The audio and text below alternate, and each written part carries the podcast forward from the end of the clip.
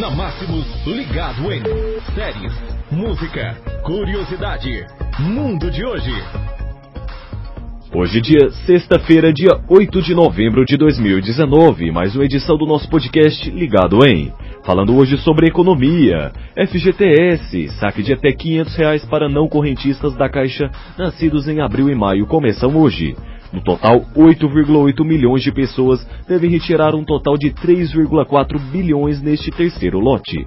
O prazo para os saques para todos que têm direito vai até 31 de março de 2020. A Caixa Econômica Federal, nesta sexta-feira, dia 8, liberou os saques do FGTS.